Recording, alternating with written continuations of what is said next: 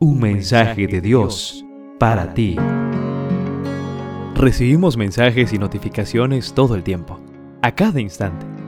¿Estás listo para recibir el mensaje de Dios para ti? Las heridas de la vida es el título del mensaje para esta oportunidad. Salmos 23, el verso 5 nos dice, Unges mi cabeza con aceite, mi copa está rebosando. En una oportunidad me regalaron un libro titulado ¿Por qué a la gente buena le ocurren cosas malas? Esta pregunta es una que nos ha atormentado la mente humana desde tiempos inmemorables. Pero es una pregunta real. No importa cuán bien nos esté yendo en un momento determinado, a todos nos puede atacar el infortunio. Era el décimo tercer sábado y se acostumbraba a celebrar la cena del Señor ese día.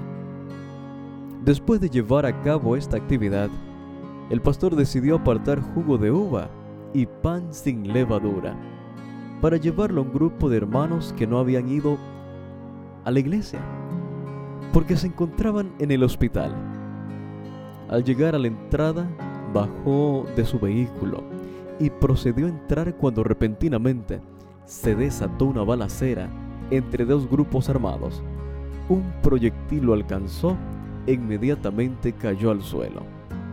Allí a su lado quedó el estuche donde llevaba los emblemas que utilizaría para sus ovejas hospitalizadas.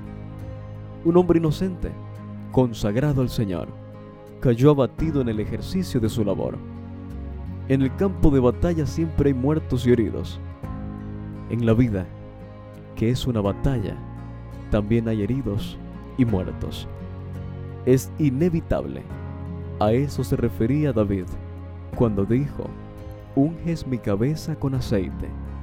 Muy a menudo, querido joven, las ovejas resultaban heridas por las piedras afiladas o por las zarzas que arañan y espinas que se clavan en la piel.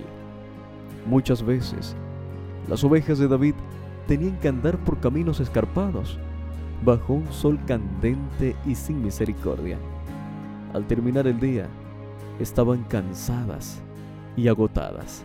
Así que el pastor se paraba frente al aprisco al terminar el día, y a medida que iban entrando las ovejas, las examinaba una por una. Si la oveja tenía alguna herida, se la suavizaba aplicando el aceite. Así la herida, en vez de infectarse, pronto sanaba.